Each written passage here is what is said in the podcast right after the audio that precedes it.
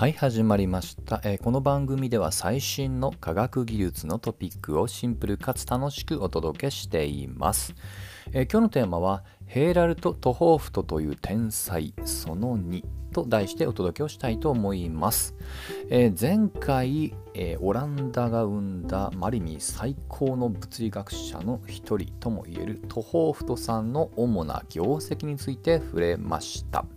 まあ、そこでは世の中ね4つの力で大別されその3つの力を包含したいわゆる素粒子の標準模型を完成するためにそのボトルネックだった計算を彼が、まあ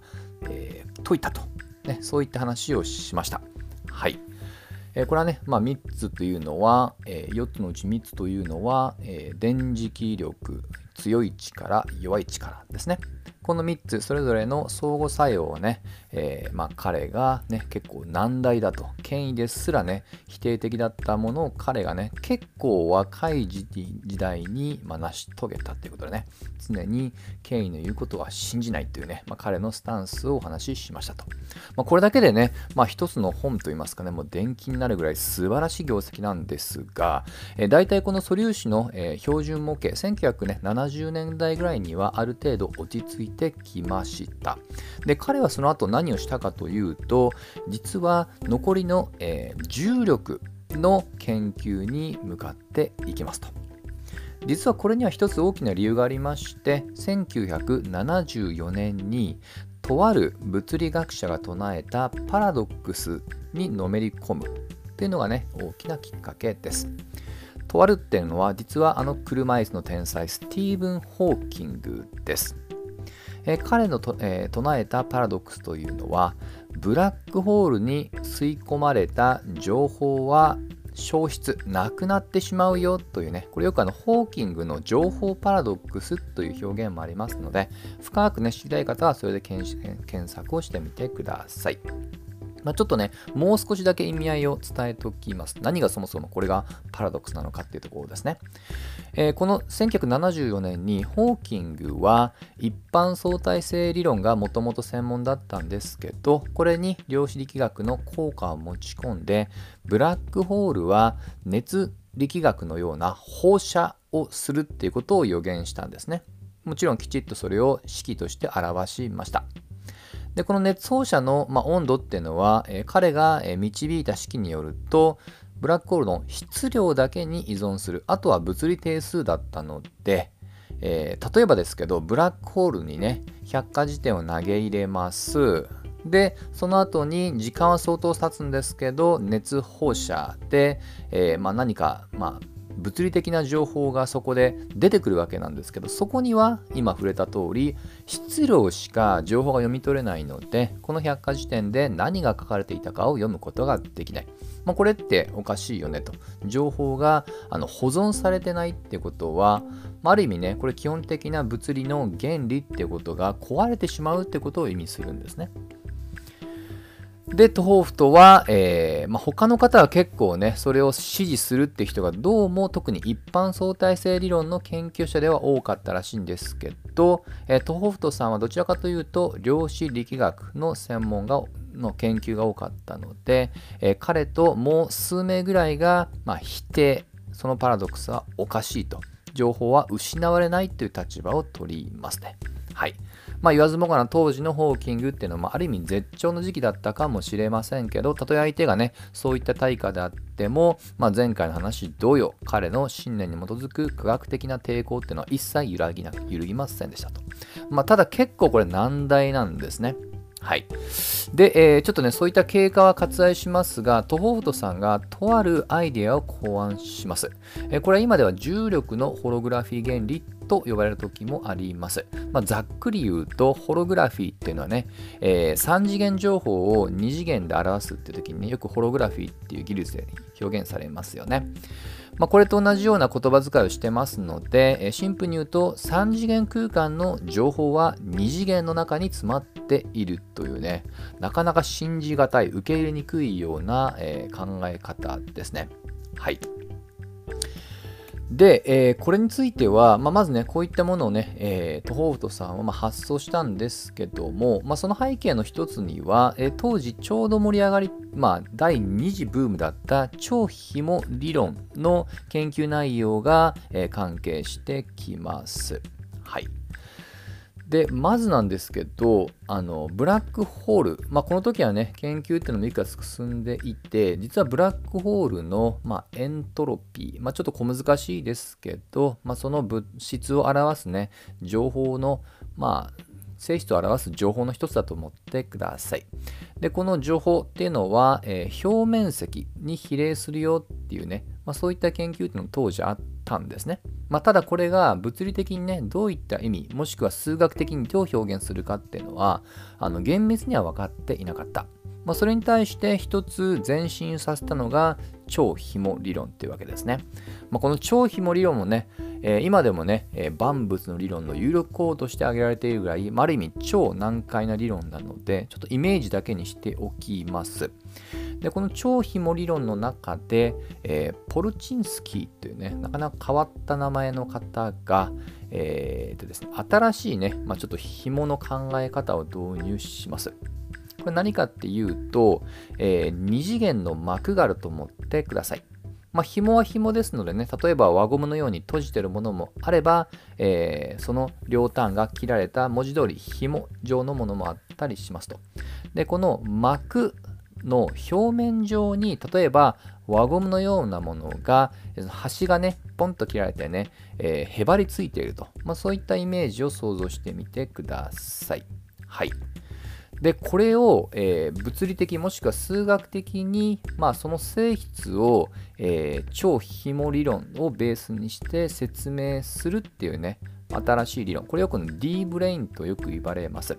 なんでこんな話をしてるのかちんぷんかんぷんだと思いますが、ちょっと話をブラックホールに戻します。ブラックホールは、まあ、ホーキング曰く熱力学のような放射するって言いました。で我々が熱ってものを日常的に感知している時に物理学的に言うと実はミクロの一個一個の分子の運動エネルギーが集まって結果としてマクロ的に熱もっと言えば温度ってのを感じるわけです。じゃあこのブラックホールの分子に相当する熱の起源って何かっていうとまさにこれが先ほどポルチンスキーが唱えた二次元上の膜にへばりついた紐のね、まあ、ちょうどへばりついた端の点ですねそこの動きに相当するっていうことを理論的に説明したってことなんですね。はい。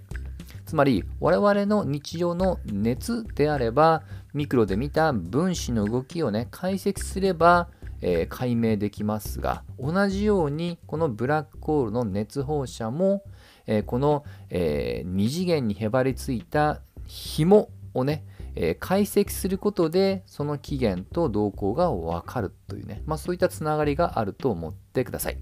まあ、こういった理論的な後ろ盾を得てもともと発想したトホーフト氏の、まあ、一見ねちょっと魔法のような話が現実味を帯びていきそして、えー、もうラストワンマイルですね。これをさらにきちっと数学的に体系化したのが、えー、ファン・マルダセナという方です。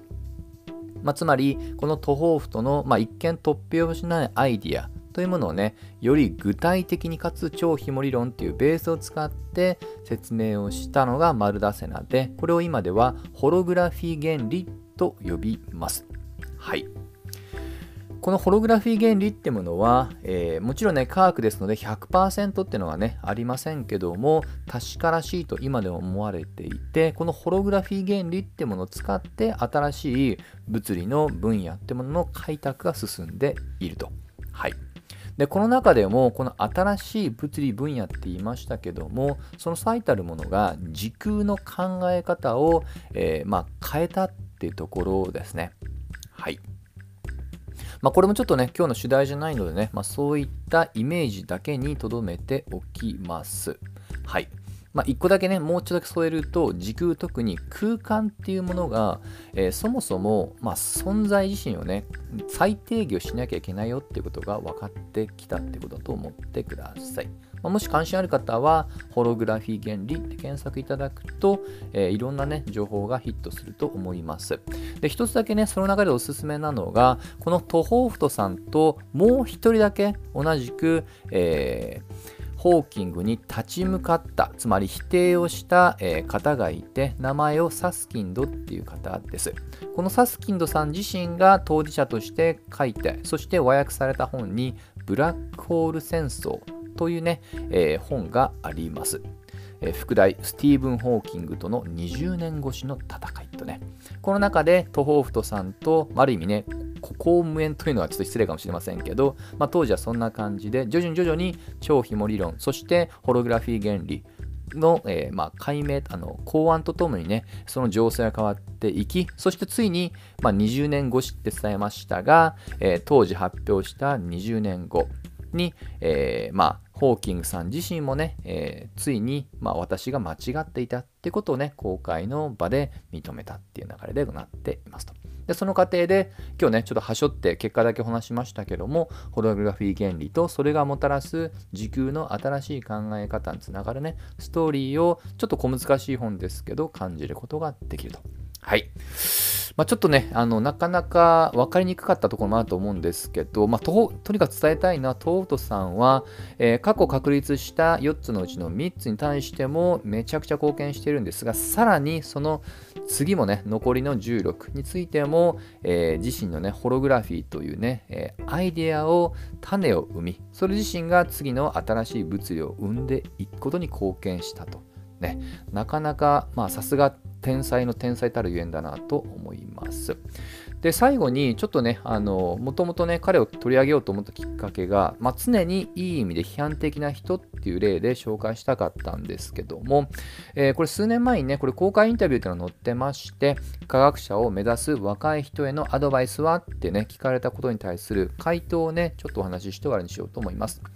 まあ、1つ目はね、えー、まあ、ちょっと今日は、まあ、細かいので割愛しますが、もう1つのアドバイスは極めて批判的であれということです。特に自分自身の結果に批判的でなければいけません。それまでに見出したこと、あるいは理解したことに満足してはいけませんと。まあ、その後は攻略しますと。はい。まあ、なのでね、この批判って言葉ってね、もしかしたら日本語としてはいい響きじゃないかもしれませんけど、もうちょっとまろやかに言い換えると、ある意味探求心なんですよね。まあ、それこそがトートさん、まあ、もう場によってはね、我々人間共通のね、原動力なのかもしれません。まあ、といった形でね、まだご存命の方ですけども、この東本さんというね、まあ、天才のちょっとね、片鱗が少しでも感じられたら幸いでございます。といったところで、今日はここまで。また次回一緒に楽しみましょう。